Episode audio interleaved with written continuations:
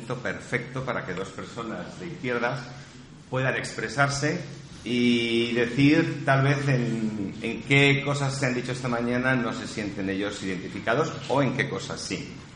A mi izquierda tengo al excelentísimo señor Joaquín Leguina, presidente de la Comunidad de Madrid entre 1983 y 1995, eh, militante del PSOE desde 1977, pero antes de ello eh, también militante de un grupo universitario socialista. Eh, lo digo porque alguien ha dicho antes, nunca conocí a un socialista en la universidad en la transición. Pues había algunos como, como el señor Leguina que ya estaban, ya estaban allí. Presidente de la Comunidad de Madrid, eh, autor de más de 10 novelas, de varios ensayos políticos, entre ellos uno que, se, que es muy difícil de conseguir y por eso no lo tengo, 10 mitos del nacionalismo catalán. Y el señor Leguina sigue aportando, sigue ilustrándonos en medios de comunicación, en foros como este y en muchos otros, y yo creo que le queda una larga trayectoria para seguir polinizando y, como digo yo, ilustrándonos. Y a mi derecha tengo a Santiago Armesilla, nacido en 1982. No había nacido cuando, cuando se promulgó la Constitución. Es politólogo, economista y es autor de, un libro que a mí me ha, llamado mucho la atención. Es un libro muy estimulante. Cada página es un libro que yo diría está especialmente indicado para no marxistas. Apto, pero especialmente indicado. Es un libro que se llama El marxismo y la cuestión nacional española, que les recomiendo a todos. Un libro muy estimulante, yo no diría que provocador, en el que hay cosas, eh, por eso digo yo que tal vez no se sienta identificado con muchas de las cosas que se han dicho, es un libro bastante original y, como digo yo, eh, cada página es un estímulo, tanto porque estés de acuerdo o porque no lo estés. Eh, y me gustaría empezar precisamente con Santiago, con una cita que tiene en su libro, que dice lo siguiente. Desde hace al menos tres siglos, las élites españolas han sido básicamente antiespañolas. Y luego dice, de ahí que gente como Gabriel Rufián, Arnaldo Tegui, se autodeterminen, se autodenominen marxistas, pues para ellos marxismo equivaldría a actualizar España con Franco. En este libro, Santiago denuncia lo que él llama el hurto, ¿cómo diría yo? El, cómo el, la élite española ha hurtado al pueblo su nación. Más o, Más o menos así. Y por eso, y me encantaría que comenzáramos por eso por ese concepto que desarrollaste en tu libro de un, un, pueblo al que se le ha hurtado su nación por parte de las élites y, eh, y, parte de este hurto también está en la Constitución española, según tú. Bueno, antes de nada, agradecer a la Universidad Europea Miguel de Cervantes su invitación a este curso de verano tan estimulante e interesante.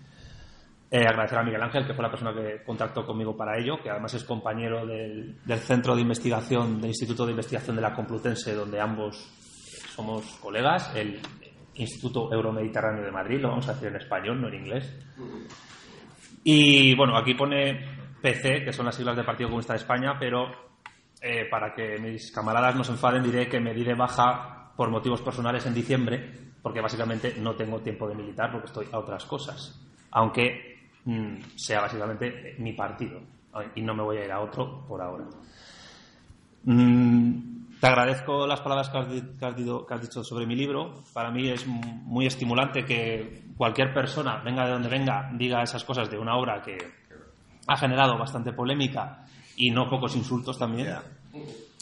Eh, y te voy a contestar eh, quizás estableciendo lo que van a ser los parámetros de mi, de mi intervención calculo que serán unos 15 minutos o así.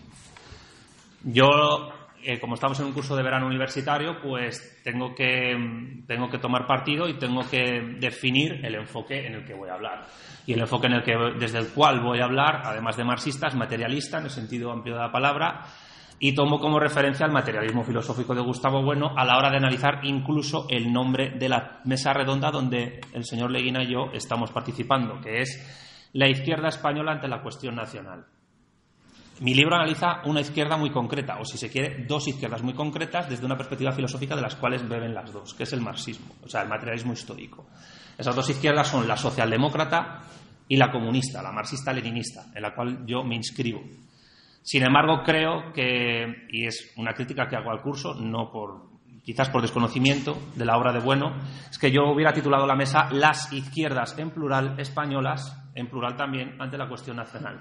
¿Por qué? Porque eh, Cristian Campos, antes en, su intervención, ha hablado constantemente de la izquierda en singular y Gustavo Bueno, en el año 2003, eh, un libro que ahora cumple 15 años, publicó una obra llamada precisamente eso, El mito de la izquierda, donde denuncia, entre otras cosas, que la izquierda, en sentido singular, eh, se tome como algo unívoco cuando es justo lo contrario, análogo. Al tomarlo en sentido unívoco, estamos hablando de una izquierda en singular que no ha existido nunca ni puede existir. Lo que existen son izquierdas definidas con proyectos distintos que se suceden en el tiempo como generaciones y los cuales están enfrentados entre sí incluso a muerte. A muerte incluso en sentido literal, en el campo de batalla, como ocurrió, por ejemplo, en nuestra guerra civil. El mito de la izquierda es una obra que me permite enlazar la primera parte de mi exposición y la contestación a, a, los párrafos que has leído de mi libro con la cuestión de la transición, la constitución e incluso hipótesis de futuro. Bueno, en el mito de la izquierda define las izquierdas en plural, dice que hay generaciones y hace una distinción entre generaciones y corrientes. Las generaciones son de lo que él llama izquierdas definidas, es decir, izquierdas que políticamente hablando tienen proyectos definidos respecto de la sociedad política, del Estado. El Estado es la unidad fundamental para definir cualquier tipo de acción política, cualquier tipo de, de, proyecto político serio. Y las corrientes serían lo que, se, lo que él ha denominado izquierdas indefinidas, que a mi juicio desde la transición son las dominantes en España por degeneración de partidos, incluido el PSOE y el PC, o por aluvión e influencia externa, como ocurre con las corrientes universitarias que beben precisamente no del mal llamado por Cristian Campos, no es que le tenga manía, simplemente porque ha dicho dos cosas pues que no estoy de acuerdo, marxismo cultural cuando realmente estamos hablando de otra cosa, estamos hablando de corrientes filosóficas postmodernas que tienen sus epicentros teóricos en Francia, Alemania, Inglaterra en el siglo XX, pero al llegar a Estados Unidos tienen su gran explosión académica. Prácticamente hasta ahora dominan todos los departamentos universitarios en ciencias sociales y humanidades y son las que dictaminan qué es progresista y qué no es progresista dentro del ámbito de esas izquierdas degeneradas, indefinidas a las que hemos llegado. Bueno dice que aunque las izquierdas definidas tienen eh, proyectos distintos, dispares, contradictorios y enfrentados, sin embargo, comparten dos características, una genérica y otra específica, que son, lo que, que son las cuales permiten hablar de izquierdas y diferenciarlas de las derechas. Luego, si queréis, puedo mencionar brevemente qué entiende bueno por derecha en su otro libro, El mito de la derecha, que es eh, continuación, si se quiere, del anterior. Esas dos características, la genérica es lo que él llama racionalismo universalista, es decir, o racio-universalismo, que consiste básicamente en que todas las izquierdas, desde que nacen en la Revolución Francesa, las definidas, comparten que su proyecto es racionalista, es decir, basado en la razón, en la ciencia, cosa que se ha perdido, por cierto, y también en el universalismo, es decir, que es un proyecto para todos, para todos, para todas, para todos también, y que, busque, que no tiene básicamente fronteras, que busca su universalidad. Es una universalidad distinta a la de las religiones, que está basada en la revelación o que está basada en algún tipo de relación con la naturaleza espiritual. Es una relación racional, es decir, no es basada únicamente en la ilustración, sino basada en el progreso de las ciencias categoriales que él definía, que se empezaron a desarrollar en el siglo XVII y XVIII. La segunda característica específica relacionada con la primera, el racio universalismo, es lo que él llama holización bueno dice que es más fundamental la influencia de científicos que al mismo tiempo eran revolucionarios en la Revolución Francesa, como Lamarck o Lavoisier, que era químico, en las ideas de la racionalización de la sociedad francesa del siglo XVIII que las propias de la Ilustración. ¿Por qué? Porque la holización, tal y como él la define, es básicamente el proceso por el cual, y ya que está aquí Cayetano Álvarez de Toledo, creo que esto le va a gustar, por el cual los súbditos se convierten en ciudadanos. Es decir, los estamentos del antiguo régimen eh, donde la soberanía pertenecía al rey y por tanto era una soberanía de inspiración divina, esos estamentos nobleza, clero y tercer estado se disuelven y las unidades átomas de esos estamentos, que son los sujetos, en vez de individuos utiliza buenos la palabra sujetos, él niega que el individuo exista, yo también, eh, se convierten en los actores principales que, una vez reconvertidos, conforman la nación política. Es decir, los súbditos se convierten en ciudadanos, los estamentos desaparecen y nace la nación política de ciudadanos libres e iguales en derechos y deberes. Otra cuestión es que esa nación política, a su vez, con el auge del modo de producción capitalista, esté dividida en clases sociales que también tengan su dialéctica. Pero de eso se ocuparán izquierdas posteriores a la jacobina, que es la primera generación de izquierda definida que existe.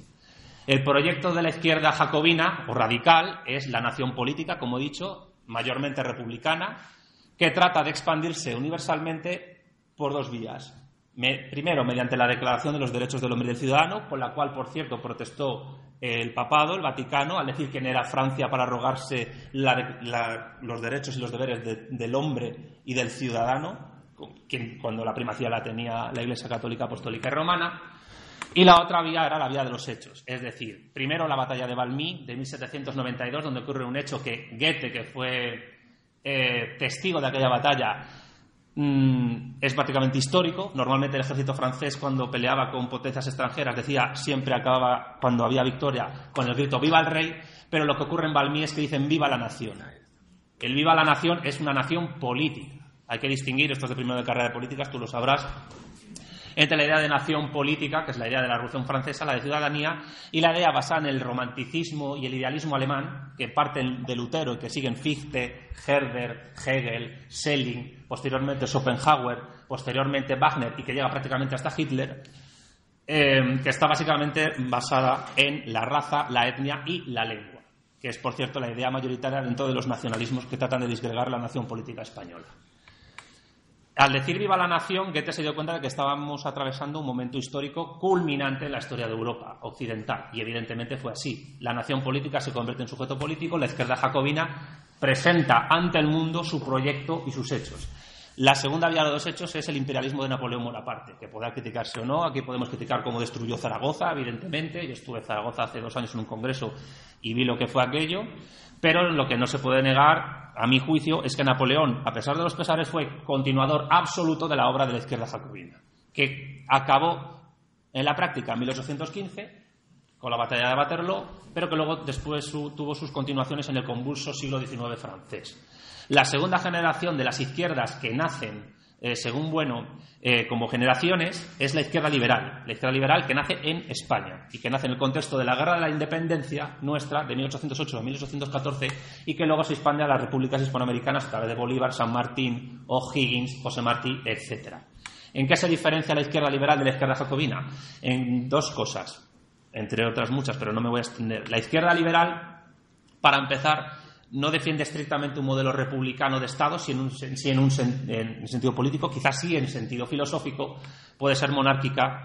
Y en segundo lugar, en que eh, al mismo tiempo que es izquierda respecto al trono, es decir, la soberanía nacional con la Constitución de Cádiz ya no recae en el rey ni en Dios, en parte, sino que recae en la nación, que por cierto, en la nación política española, según el artículo 1 de la Constitución de 1812, es la unión de todos los españoles de ambos hemisferios, millones de personas en una nación intercontinental, en una transformación política que yo gloso en el libro, y que, por cierto, Carlos Marx admiró y que se pueden consultar en los libros de la España revolucionaria que el propio Marx escribió en 1854 para un periódico estadounidense llamado New York Daily Tribune, donde hablaba que aquello era una transformación eh, política sin parangón. Él se preguntaba de, con dónde estaba la raíz de que la revolución jacobina más radical de toda Europa se haya producido en una nación supuestamente atrasada y él lo que dijo básicamente es que lo que ocurrió en España es que se estaba produciendo una revolución ilustrada, pero que en vez de beber de la ilustración francesa, bebía de la tradición medieval escolástica y de los fueros.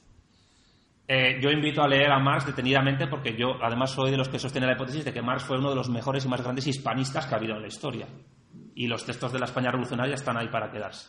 Sin embargo, ante el altar, la izquierda liberal es al mismo tiempo derecha liberal. Hay que, creo que hay que barrer esta dicotomía entre izquierda y derecha porque hay ideologías que pueden ser de izquierda y derecha al mismo tiempo. Un ejemplo es el liberalismo español, otro ejemplo puede ser el fascismo italiano. Y hay, hay ideologías actualmente que no son ni de una cosa ni de la otra, como por ejemplo el fundamentalismo islámico. Sin embargo, eh, al ser la, religión ah, católica, apostólica y romana en la Constitución de Cádiz la religión oficial del Estado, cosa que luego se va perdiendo porque evidentemente el liberalismo pasa una cosa parecida con la izquierda, no existe un liberalismo único, existen varios, Incluso existe una cierta hostilidad entre ellos bastante considerable. Yo he asistido a debates donde gente de la escuela austríaca llamaba socialistas a representantes del monetarismo de Milton Friedman. Es muy divertido ver ese tipo de espectáculo. Pero en todo caso lo que está claro es que la izquierda liberal, además de enfrentarse al antiguo régimen, aunque se tuvo que aliar con él frente a la invasión francesa, también se enfrentaba a la izquierda jacobina. Y es entonces después cuando empezamos a la, dialéctica de clases tradicional, que, que sí ha señalado eh, Cayetana antes, muy interesante, que tiene que ver con la cuestión del obrero. Eh, la tercera generación de izquierda políticamente definida que ya empieza a tener al proletariado o a, los asalariados, incluso los campesinos, como sujeto político revolucionario de clase frente a la nación política, frente al antiguo régimen, no es una izquierda marxista, eh, aunque luego tome influencias del marxismo, sino que es la izquierda libertaria, el anarquismo, que tiene en el anarcosindicalismo digamos, su proyecto eh, político más políticamente definido. El anarquismo, además, según Bueno, es la izquierda eh, políticamente hablando, más, más izquierda puramente que hay, y se diferencia del resto no porque se defina respecto del Estado para transformarlo, sino que se define incluso para destruirlo ipso facto y generar una especie de sociedad eh, comunitaria donde la autogestión económica sea la regla. Aquí eh, tuvimos en España la organización anarcosindicalista más potente de la historia, como fue la CNT, y yo invito a los académicos que estén en la sala o a los estudiantes que si alguno está interesado en hacer una tesis doctoral sobre la CNT y estudiar qué pasó con los entre 300 y 600 mil militantes que tuvo el anarcosindicalismo en España, dónde se fueron durante la dictadura y qué pasó con ellos después de la transición, sería muy interesante, porque yo sostengo que uno de, uno de los grandes problemas de España, y lo has leído tú en el libro, es que muchas ideas anarquistas han quedado diluidas en un montón de partidos políticos a través precisamente de unas de sus ideas fuerzas, que es el federalismo. A partir de la cuarta izquierda políticamente definida, ya el marxismo como corriente filosófica eh, entra con fuerza como doctrina que fundamenta estas tres izquierdas. Estas tres izquierdas son la socialdemócrata primero, que en inicio es marxista, la comunista y la asiática o maoísta, que no me voy a detener mucho en ella porque por motivos evidentes históricos en España apenas ha tenido repercusión e importancia. La izquierda socialdemócrata o socialista que, en España nace con el Partido Socialista Obrero Español, que es, por cierto, el segundo partido marxista nacido en, el mundo después del alemán. Eh, es una izquierda que entiende que el proletariado es sujeto revolucionario, que la clase asalariada eh, de los asalariados es el sujeto revolucionario y que debe instaurarse el socialismo a través de la victoria eh, en batallas electorales, a través de partidos obreros y la acción sindical en estados capitalistas ya estructurados para partir de esa democracia liberal llegar al socialismo y después al estadio final que es el comunismo. Eh, la izquierda comunista, por contra, opina que no, que no hay que ir gradualmente, sino que hay que realizar una revolución violenta, instaurar la dictadura del proletariado, es lo que defiende la Comintern, la Tercera Internacional. Esa izquierda eh, se rompe básicamente en 1991 con la caída de la URSS, y la sexta, pues es básicamente la de China, que no me detendré. ¿Cómo influye esto en la transición y cómo, y ya voy acabando, cómo influye esto en la transición y en la Constitución? Y luego en el debate pues podremos eh, profundizar un poco más. Cuando en los años 70 eh, se produce el proceso de la transición, tanto la izquierda socialdemócrata como la comunista, como la liberal, eh, luego querré matizar esto, llegan en un punto casi de agotamiento ideológico y teórico, en tanto que, por ejemplo, no hay prácticamente ya izquierda comunista en España, la, capacidad de elaboración doctrinal y de conocimiento de lo que es la doctrina marxista es prácticamente nula eh, en, el PC, eh, el, libro está aquí para documentarlo, yo invito a la gente a que lo lea. Y la socialdemocracia española básicamente ha evolucionado a una deriva bernsteiniana de estado del bienestar, donde al mismo tiempo ha empezado ya a dejar de defender la nación política y empieza a defender esos nuevos estamentos que las identidades posmodernas defienden. Es decir, a mi juicio, la filosofía posmoderna entronca en cierto sentido con el antiguo régimen, porque los estamentos nobleza, clero y tercer estado del régimen absolutista pasa ahora a ser esas identidades que, se han nombrado antes. Eh, como, y como, ya termino. Como tesis fundamental, eh, yo sostengo, y esto lo podemos dejar ya como polémica, que la construcción doctrinal y ontológica de la Constitución española es básicamente, y debido a esas taras eh, que ideológicamente tienen los actores políticos e ideológicos que actuaron en ella, son en el fondo las, lo que ha fomentado la descentralización y el auge de estas identidades aquí. Y podríamos leer un montón de artículos, no solo el artículo 2, sino también el artículo 1, donde se dice básicamente, y esto yo creo que es la madre del cordero, porque antes ha dicho que el PP es un partido socialdemócrata. No es que el PP sea un partido socialdemócrata, es que por norma todos los partidos políticos españoles son necesariamente socialdemócratas, incluida la legalizada Batasuna. Arnaldo Otegui tiene un libro que se llama Mañana Euskal Herria, donde preguntado por su ideología, la de Batasuna, dice estamos a la izquierda de la socialdemocracia que es básicamente ser socialdemócrata. ¿Por qué digo esto? Porque el artículo, el artículo 1 de la Constitución lo que afirma textualmente es que España se constituye como un Estado social y democrático de derecho. ¿Qué significa esto? Que es un Estado socialdemócrata.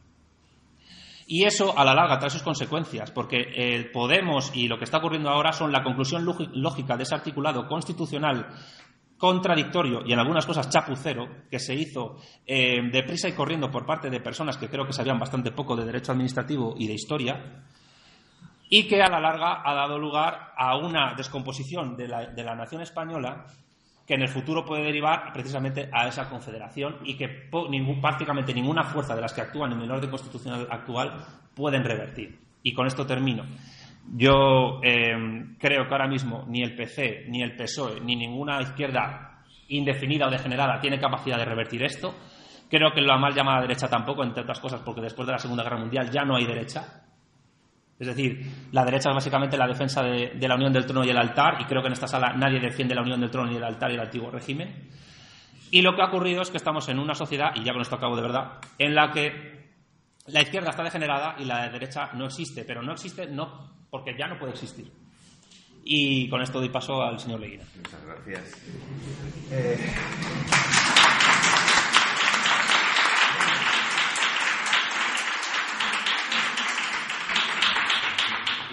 derecha indefinida, derecha degenerada, derecha agotada, derecha posmoderna. Todo esto se ha dicho sobre la socialdemocracia y creo que sobre, la derecha. sobre la derecha. Y bueno, es el momento de escuchar al señor eh, Leguinar, eh, militante del PSOE, el partido que más años ha estado en el gobierno de España, para que nos explique en, desde la socialdemocracia, tal, tal vez. ¿Hablo ya? Adelante, adelante, perdón. Bueno, vamos a ver, quiero... Yo he hablado con este señor ayer y me ha indicado, indicó, que hiciera un poco de autocrítica. Bueno, pues eso es lo que traigo aquí. Eh, de todas formas, quiero aclarar un par de cosas. Es cierto que durante el franquismo. Eh, ¿Se me oye bien ahí atrás? No, Ah, perdón, perdón, es que se me había olvidado. ¿Ahora sí? Gracias. Eh, es cierto que durante el franquismo el Partido Socialista Obrero Español estuvo fuera, fuera de, su casa, que de España, estuvo en el sitio y yo he conocido a muchos socialistas que tenían una enorme desorganización. Cuando yo era joven, hace unos cuantos años ya.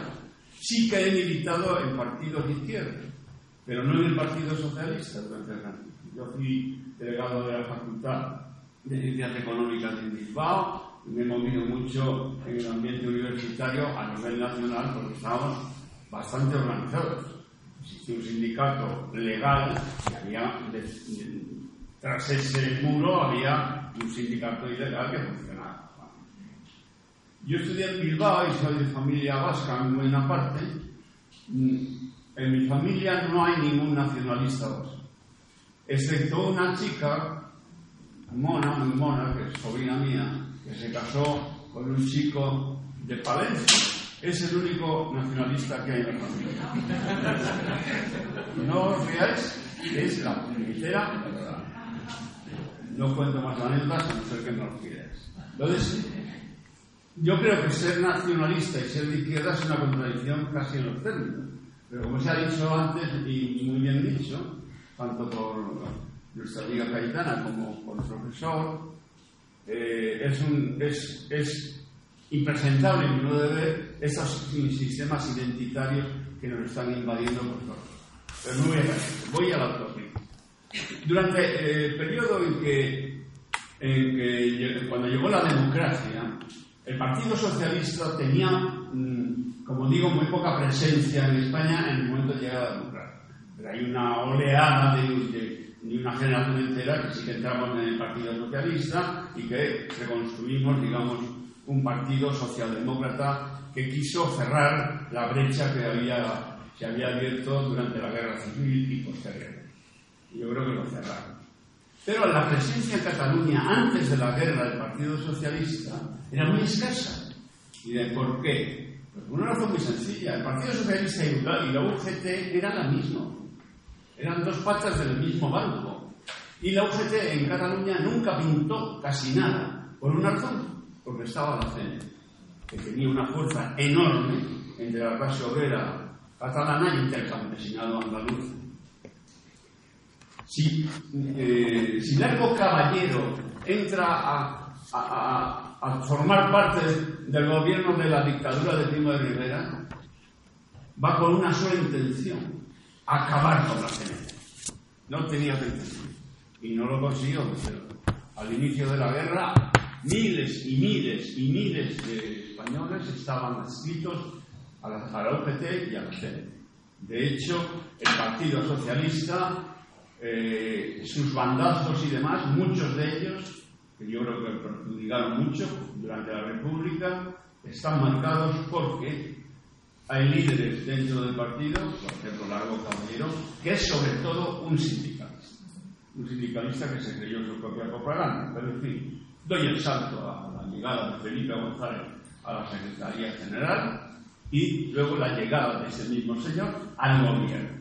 Antes de eh, la llegada de Felipe González al gobierno, hay un hecho que es definitivo respecto a lo que voy a explicar después, que es la posición del PSOE en Cataluña.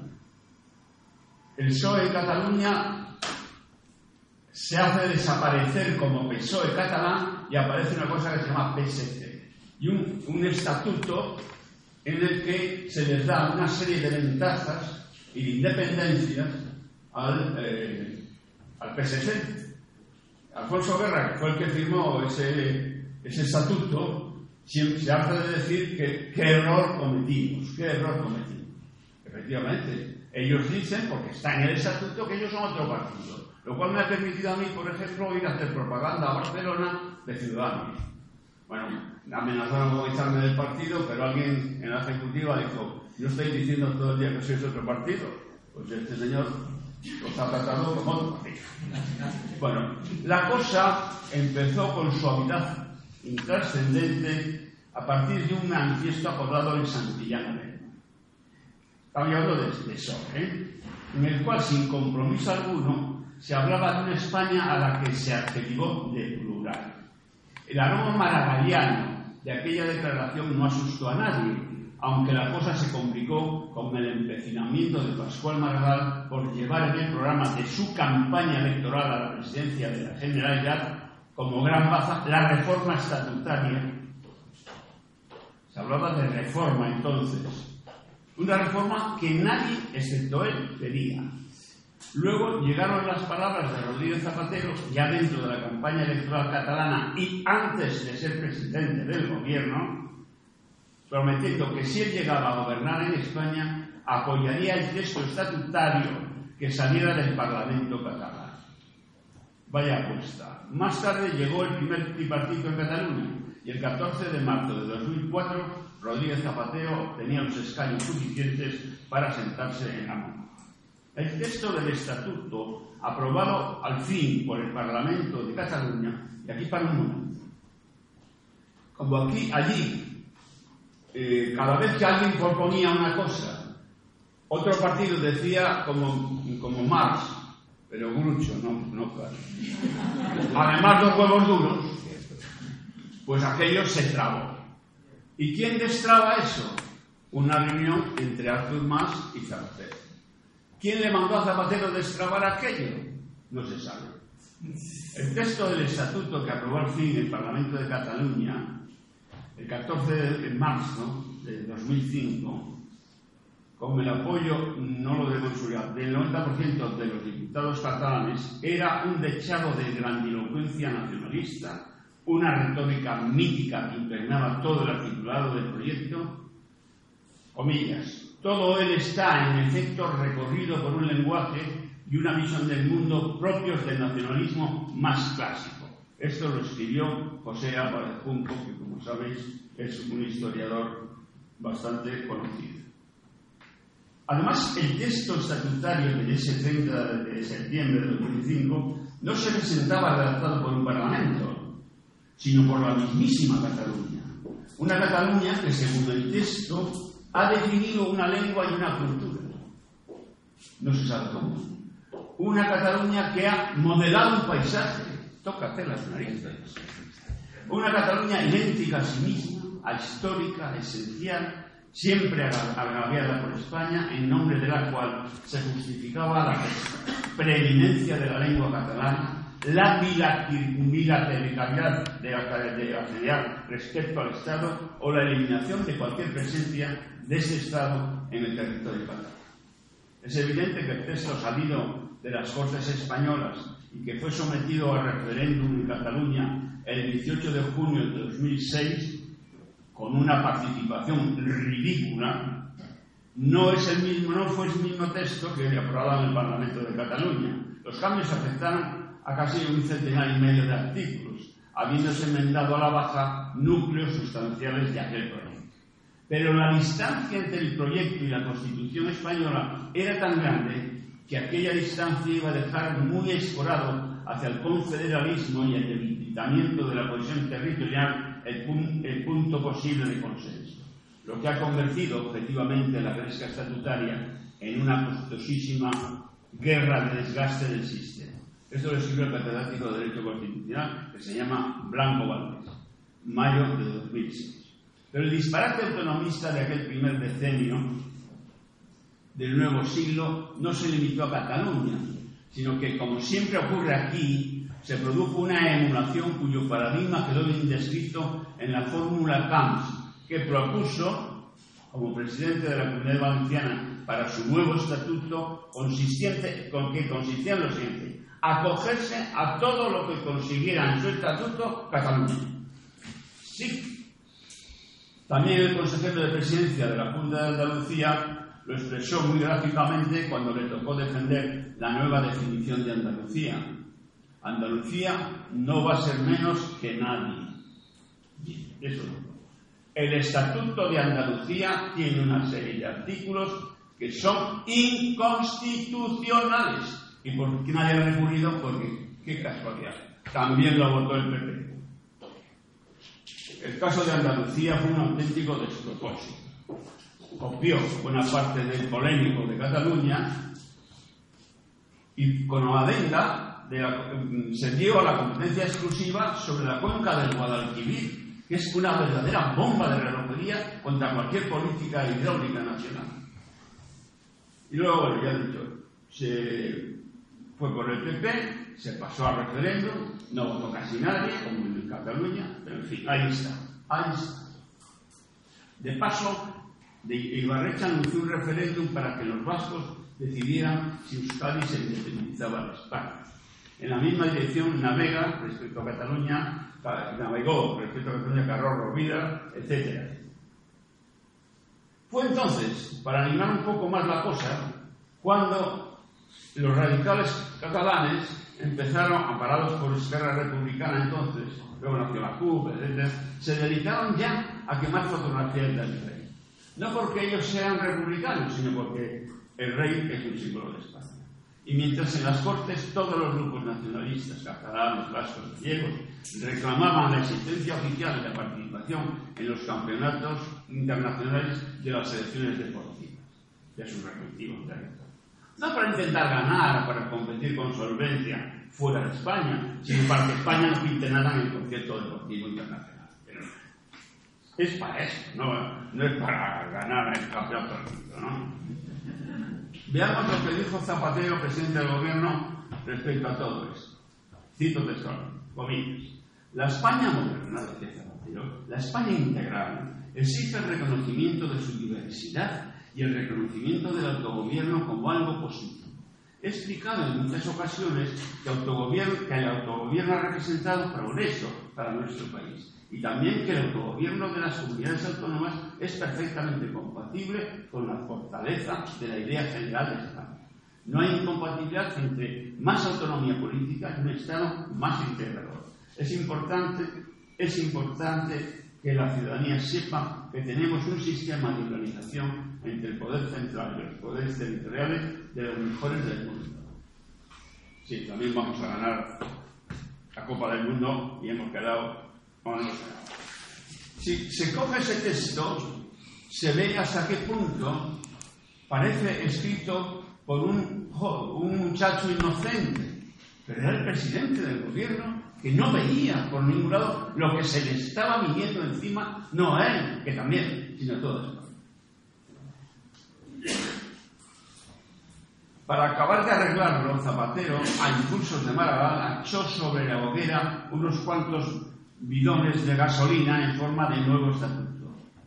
Ese nuevo estatuto, que se aprobó como se aprobó, que se comportó el tal estatuto como, un voraz Saturno que acabó comiéndose a todos sus hijos. El primero, a que tras un delirante proceso legislativo y un referéndum fallido, ya lo he dicho, acabó recortado por el Tribunal Constitucional, es decir, otra vez la frustración, esa que tanto ama el victimismo, el victimismo nacionalista. Pues bien, de todos aquellos polvos han venido estos pesados lodos sobre los cuales se pretende ahora poner en marcha el divorcio entre Cataluña y el resto de España.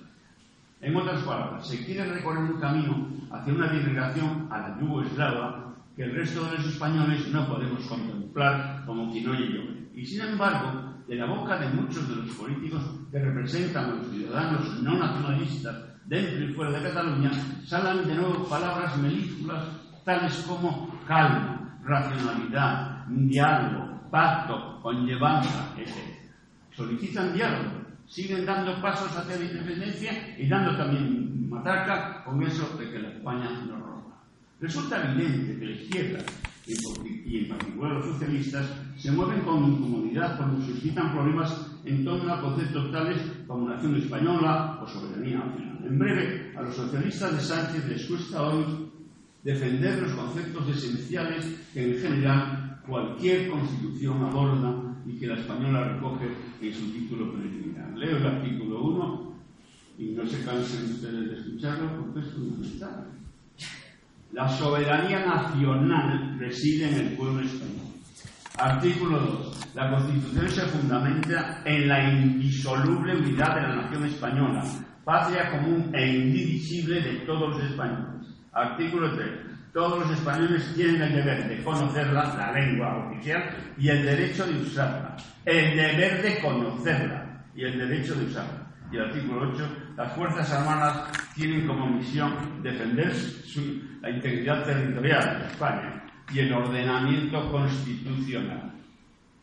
Así que, en fin, la Constitución tendrá los defectos que tiene. Yo creo que, muchos y, y algunos de ellos fácilmente arreglables pero esto no se puede tocar, porque para tocarlo hay un proceso tan largo y complicado que no habrá gobierno jamás en España que se atreva a iniciar. ¿Por qué existe ahora esta incomodidad que no se expresó nunca antes de la guerra civil y cuando se redactó, pactó y apoyó este texto constitucional? No hubo ninguna reticencia entonces porque la izquierda española jamás había puesto en cuestión estos conceptos nacidos de la modernidad. Además, tradicionalmente, el socialismo consideró siempre al nacionalismo vasco-catalán como una expresión de los intereses de una, burguesía insolidaria. Un nacionalismo que tiene más, lo ha dicho el profesor, de romántica que de otra cosa. Es decir, del romanticismo alemán, desde luego, los alemanes nos han hecho algunos favores que nunca les pagaré. Y termino con un detalle del PSC, como hablado al principio, termino con el PSC, tras abrazar de la mano de Maragall una deriva semi-nacionalista, acabó por no ser capaz de fidelizar el voto. Y no ha sido capaz. Conviene recordar, por ser absolutamente calificadora, la marcha electoral del PSC en las elecciones autonómicas a partir de que Maragall entró en la lista Año 1999. Maragall. 1.183.000 votos. Año 2003. Maragall. 1.026.000 votos. Año 2006. Montilla. 790.000. Año 2010, Montilla, 575.000. En, en 2012, Pere Navarro, 524.000. Y ahora el último, no sé cuántos, no sé cuántos votos, pero luego ha pasado de 20 diputados que sacó Pérez Navarro a 14. Vamos bien. ¿eh? Pero además lo grave, lo más grave, no es esta deriva verdaderamente destructiva. Lo más grave es que el actual secretario general del partido está colgado de esa brocha, por una sola razón, porque le han apoyado en esa batalla absurda, y no solo el culpable, los, culpables son muchos más, entre Susana Díaz y, Pedro. Susana perdió, Pedro ganó, pero se le está pagando bastante bien a los que le votaron. Vive Dios. Y si no, lean ustedes el boletín oficial del Estado y quién está ahora en el máximo. Aquí termino.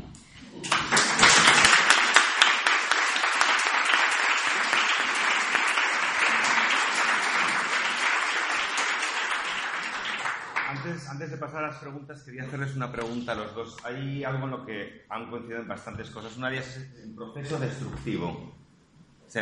Eh, hablando del proceso destructivo, hay una palabra que creo que ha. Mm, eh, que creo que ha provocado muchísimos equívocos por parte de la izquierda en los últimos años, que es la palabra federalismo. ¿Les parece importante que se siga hablando de federalismo en España? ¿Es una trampa? ¿Es una Vamos, yo, yo no sé qué. A mí que me expliquen qué, es el federalismo. Lo he preguntado 20 veces. Pero tú, soy del Partido Socialista. es que hay que ir al federalismo. ¿Y qué es eso? No saben decir. Porque, claro, estamos ¿qué, ¿qué, diferencia hay entre la España autonómica y la Alemania federal?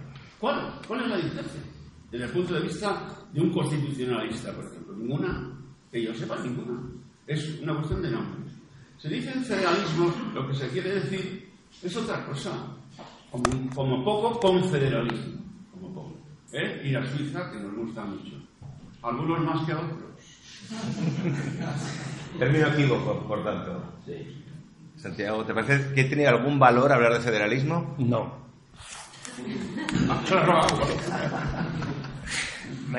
en mi libro recojo citas de Lenin, del Estado de la Revolución, que habla sobre esto. Ajá paso a leer a Lenin. No se trataba de destruir la unidad de la nación, sino por el contrario, de organizarla mediante un régimen comunal. La unidad de la nación debía convertirse en una realidad mediante la destrucción de aquel poder del Estado que pretendía ser la encarnación de esta unidad. Por cierto, en el manifiesto comunista, Marx y Engels dicen los obreros no tienen patria, no pueden luchar por algo que nunca ha sido suyo, sin embargo, todavía son nacionales porque tienen que elevarse a la condición de clase nacional. Un partido comunista no entra en el en el PSOE que también, pero un partido comunista que no defiende elevar al proletariado a la condición de clase nacional, no es un partido comunista ni lo ha sido nunca. Pues una, eh, por eso en tu libro muchas veces cuando eres izquierda utilizas mucho las comillas para Hombre, claro, la izquierda posmoderna. Sigue Lenin. El federalismo es una derivación de principio de, los, de las concepciones pequeño-burguesas del anarquismo. Marx es centralista. Sigue Lenin. Eh, vamos a ver.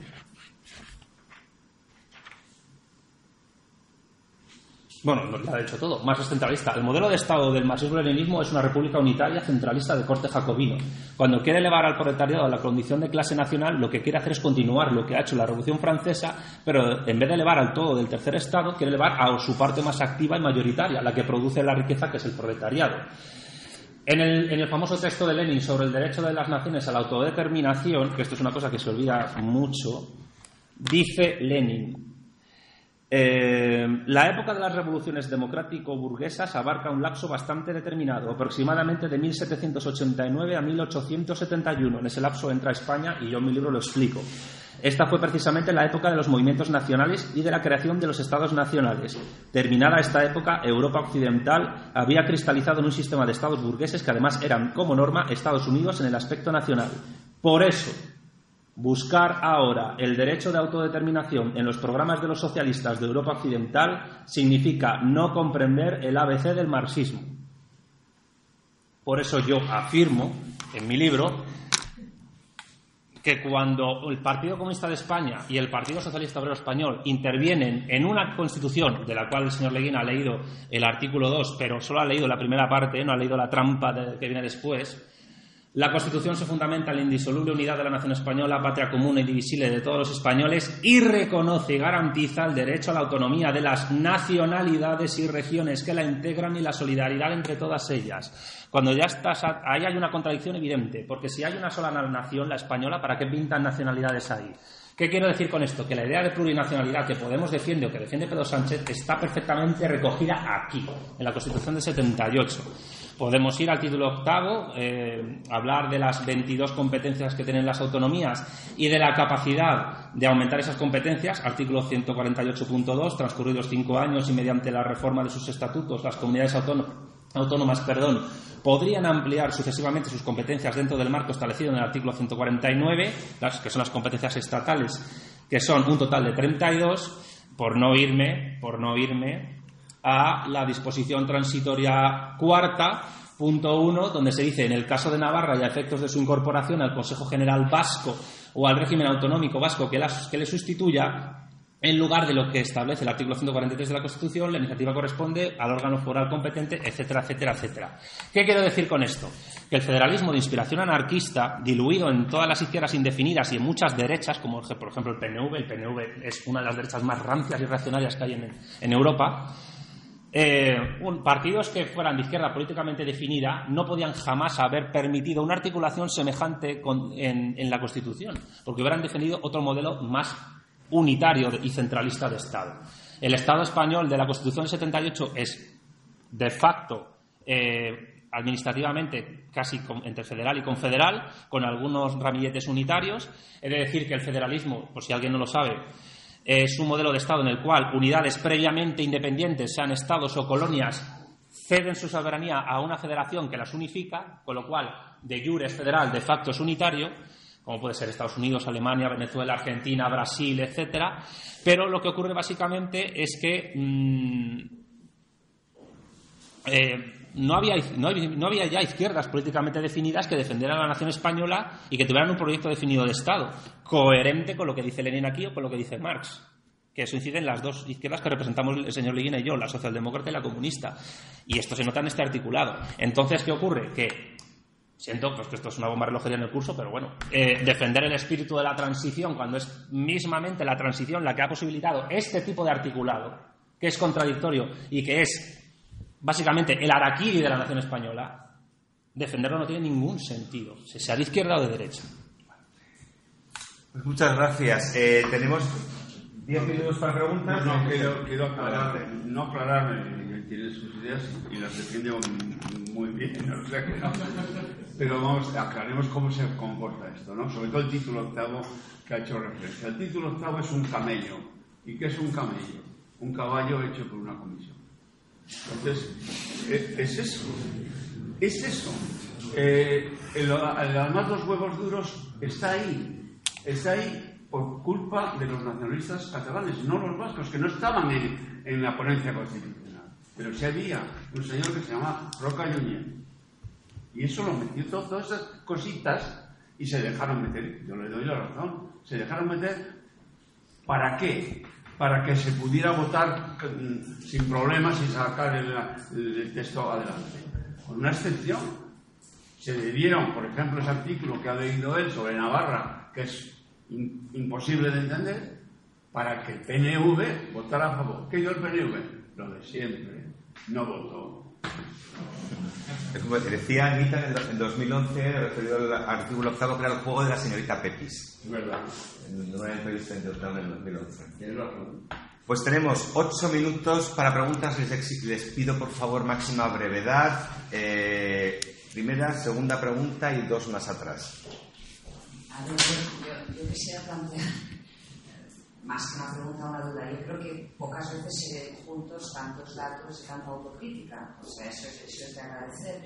Pero a mí si alguna cosa me ha quedado claro es que eh, estamos ante, o sea, la historia de la izquierda es una contradicción cuando no de una mala fe. O sea, por todos lados. Porque, a ver, evidentemente que en el pacto constitucional uno hace lo que puede pero también es verdad que uno luego tiene que ser responsable de Y la cita que ha habido de Lenin ha parecido devastadora, sobre todo la frase esa, que si no, no lo he entendido mal, se vamos a utilizar el nacionalismo mientras nos sirva para coger el poder y luego lo tiramos a la basura. Aquí tengo un, poco, tengo un poquito la impresión, y para no extenderme demasiado, que asistimos a una contradicción, que es que la izquierda, eh, digamos, está absolutamente exhausta y regada de contradicciones tanto académicas como políticas, pero en cambio sigue conservando para bien o para mal, así se han enfrentado una autoridad moral que otras opciones políticas no, no mantienen. Y es de esa autoridad moral eh, donde los errores se pagan más caros. Porque, hombre, de algún modo da la impresión que la izquierda, eh, llevada cierta soberbia, ¿no? la política, ha intentado subirse al nacionalismo. El nacionalismo se le ha ido de las manos, una especie de monstruo rebelde. Eh, Joaquín Medina ha citado varios casos, también se ha olvidado usted citar. O sea, cuando usted dice que Pedro Sánchez les paga a los nacionalistas bien por haberles apoyado contra Susana Díaz. No, sea, no el PSC, no, no, solo, no solo para eso, también es presidente del gobierno eh, gracias a materiales de este tipo. Entonces, claro, la pregunta es ¿a dónde nos lleva todo esto? Porque alguien es consciente de la peligrosidad. Porque, claro, parece que los errores de la izquierda se tapan con más errores y con más contradicciones. ¿Se, contesta? Ahora? Sí, ¿qué quieres? ¿Puedo yo? Sí. sí. Ah, eh, pues segunda pregunta. Mejor se anota, ¿no? Sí. Voy a usar. Voy a. De nuevo les pido eso, brevedad, por favor. Voy a tratar lo escrito. Porque Cayetana ha dicho, aunque no se encuentra aquí, creo, pero Miguel Ángel podrá decirle que he usado mi derecho a ofender y a ser ofendida por tener derecho a expresar mi opinión y, bueno, libertad de ofender. No acepto eh, la, que la mayoría tiene razón. No puedo aceptar, por lo cual no puedo aceptar el sufragio universal. Desde hace mucho pienso así. Me encuentro en una postura muy complicada, por eso. Creo que, la, eh, por otra parte, eh, que la Constitución tiene que ser muy reformada. La he votado. Yo he vivido un poco de dictadura bastante y he, votado la Constitución, pero sabíamos de muchas dificultades y la he votado. Sin estudiarla a fondo, reconozco. Y luego quería decir sobre el manifiesto de Marx que recomienda leer mucho Santiago, dice, los obreros no tienen patria, no se les puede arrebatar lo que no poseen. El, el proletariado debe en primer lugar conquistar el poder político. Y pregunto a Santiago, si el proletariado conquista el poder político, ¿no hará lo mismo que el, la burguesía en la Revolución Francesa, el pequeño burgués en Francia soñaba con ser un feudo y poco a poco se portó como él. Sueña el burgués francés ser un aristócrata. Creo que el poder cambia a todo el mundo y por eso soy de fondo anarquista, aunque no tengo una posibilidad política no veo solución a mis ideas políticas. Gracias. Dos preguntas más y les vuelvo a rogar súper breves porque ellos tienen que, que, responder. Por favor, les pido eso, una frase. Quería preguntarle a Santiago, de la taxonomía que ha hecho basándose en el bueno, cuando habla de las tierras indefinidas, y insistir un poquito más en la influencia que, que tienen en la actualidad. ¿no? en esta deriva neoliberal a la que nos lleva. Precisamente el feminismo, de demás, que hace la igualdad su bandera, sin embargo, nos lleva cada vez a una proliferación de identidades, colectivos, una cosa contradictoria y totalmente eh, Gracias. Y la última pregunta de alguien más que tenía ahí. Sí, yo siempre quería citar dos frases y una pregunta. Dos frases que van muy breves. La primera es eh, una pregunta que le hace tal cual si López a Pedro Sánchez. Y tú, Pedro, sabes que es una nación. ¿Una pregunta? La segunda es, no sé si la leía alguien de aquí, la leí esta semana, dice que, que progresistas a progreso como carterista es a cartera. Y por, y por último, La, la pregunta, ¿tiene algún futuro pues, una España recentralizante? Porque yo, por ejemplo, defiendo que la sanidad y la, y la educación vuelvan al Estado. muy bien. Pues aquí podríamos abrir otra, otra mesa redonda más, pero tenemos 5, 6, 7 minutos para los dos. Muchas gracias. Bien, eh, telegráfico. Eh, Ana Grau ha hablado de, si Lenin tenía mala fe con la cuestión de las naciones, el uso de las naciones. Realmente no. Lenin era un táctico, un estratega y un teórico. Lo que ocurre es que hay que tener muy en cuenta, yo lo estudio en el libro, qué concepción tenía Lenin de la Rusia zarista. Para él la Rusia zarista era un imperio colonial donde la tanto la metrópoli como las colonias tenían que transformarse en una unión de repúblicas socialistas, que fue lo que se hizo. Otra cosa es que en esa reconfiguración de ese imperio colonial algunas partes se perdieran como Polonia, que por ejemplo Bujarin estaba en contra, Rosa Luxemburgo estaba en contra, o Finlandia. Pero claro, eh, uno de los errores que ha cometido el PC históricamente en España y otros partidos extraparlamentarios que se dicen comunistas es hacer un calco y copia del análisis de lo que fue la Rusia zarista a la España actual. No tiene ningún sentido. Eso es un mecanicismo incompatible con un pensamiento dialéctico y materialista. Sobre la cuestión de la autoridad moral, yo no he hablado en ningún momento de autoridad moral porque creo que la yo soy bueno en esto. Ética, moral y política son cosas distintas, chocan entre sí y lo que moralmente puede funcionar, políticamente no. Y por tanto, mm, a mí no me interesa para nada si tengo superioridad o inferioridad moral. A mí lo que me interesa es una cuestión política, mm, simplemente. Respect- sí, respecto a lo del si el proletariado haría lo mismo que el burgués, pues no se hizo lo mismo. En algunas cosas se coincidió y en otras no. Eh, sobre la cuestión de las izquierdas indefinidas, muy simple. Bueno, distingue tres tipos. La izquierda extravagante, que son básicamente los movimientos sociales de inspiración muchas veces clerical de la Iglesia Católica, las ONGs, eh, ciertos feminismos, ciertos ecologismos y ciertas, eh, digamos, eh, identidades gender fluid, vegan queer, por decirlo muy amenamente. Las izquierdas divagantes serían intelectuales artistas y las izquierdas fundamentalistas son la mezcla de las otras dos que se funden, por ejemplo, en organizaciones tipo Podemos.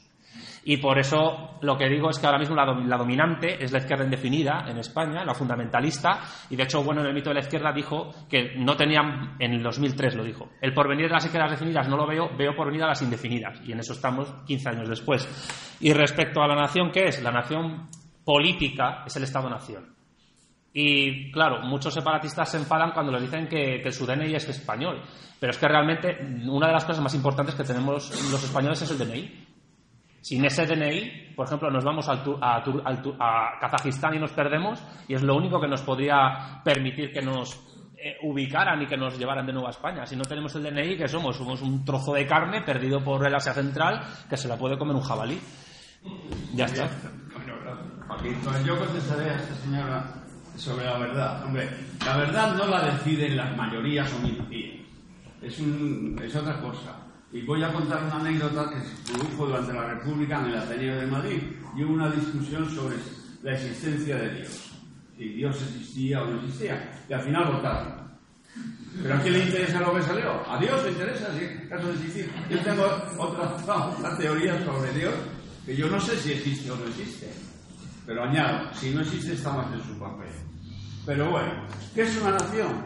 Pues yo no lo sé. Yo me adhiero a la nación de ciudadanos, es decir, eh, el, el nuevo Estado, el Estado nuevo, ¿no? Que significa que me da derechos y me protege y me da carne de identidad. ¿Algo más que añadir? Eh, gracias. Bueno, pues como...